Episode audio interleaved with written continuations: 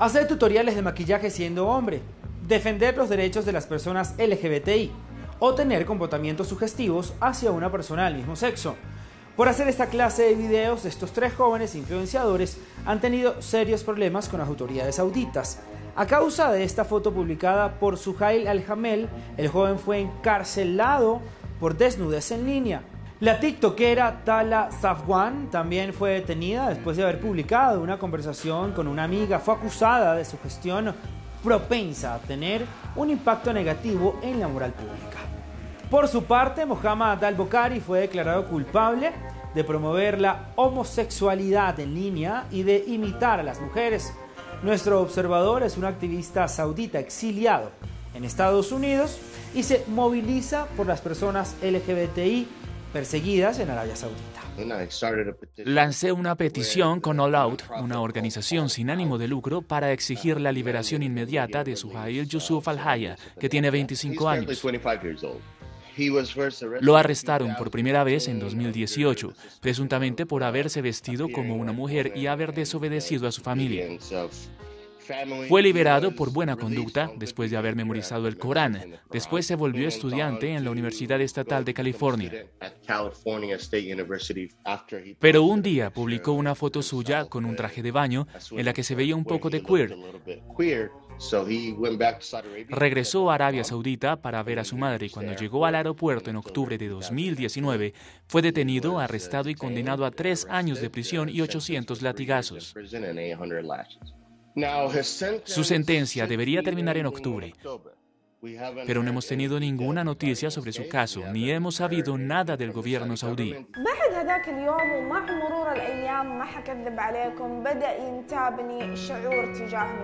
Tala Safwan es una influenciadora egipcia que vive en Arabia Saudita. Vivía tranquilamente su vida y publicaba videos en línea. Había un video de ella en TikTok hablando con una chica con la que quería pasar un rato. ابغى استضيفك استضافه تليق فيك الله يسعدك متى جايه؟ انت جايه وين؟ عندي البيت الله يحييك يا رب زوريني انا انسانه وحيده في الرياض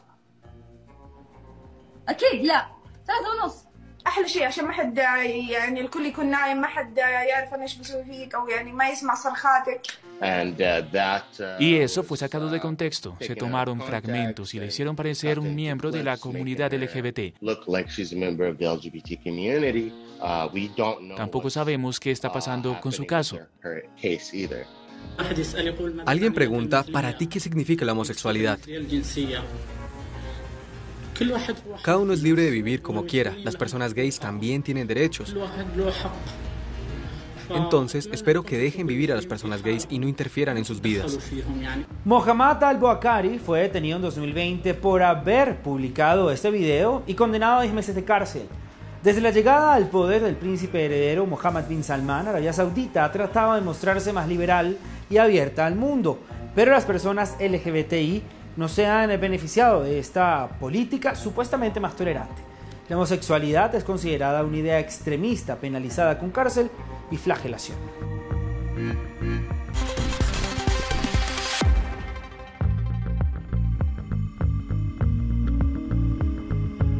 Estou, estou muito alegre com esse projeto na comunidade. En las favelas de Río florecen las iniciativas positivas que favorecen el desarrollo sostenible y la reinserción social.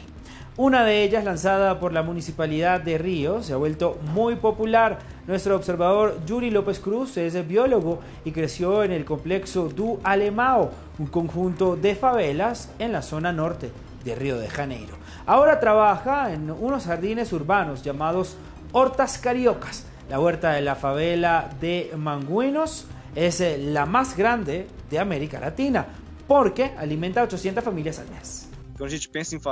Al pensar en las favelas y en Manguiños, la gente solo se imagina lo peor que puede pasar, pero en la favela hay un programa mucho más importante, es Hortas Cariocas. Ese programa emplea a más de 20 personas que producen alimentos y se los dan a la gente más necesitada en la favela de Manguiños.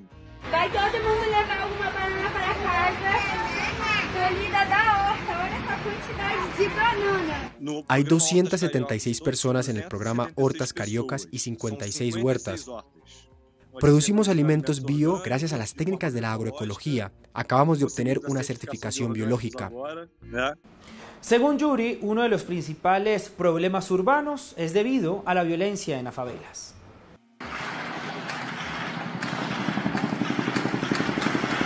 La policía de Río es una de las más agresivas del mundo. Suele utilizar camiones blindados y helicópteros para realizar operaciones militares en las favelas, pero esas operaciones son más parecidas a asaltos y tienen un impacto en el proyecto en el que participa nuestro observador. Vivir en una favela es vivir todos los días en operaciones policiales, escuelas que cierran, centros de salud que cierran, comercios que cierran, todo cierra. Los niños se quedan en la casa y no pueden salir a jugar. Los niños son asesinados. Entonces, claro, nuestro programa también se ve afectado. Cuando hay una operación policial no podemos trabajar. Entran a las favelas disparando por todas partes, lanzando granadas. Asocian toda la favela al tráfico. Es la criminalización de la pobreza. Y de esta manera llegamos al final de nuestro programa por esta misión. Recuerde que todos nuestros contactos aparecen en pantalla para que usted envíe sus videos y fotos aficionados. Hasta una próxima oportunidad.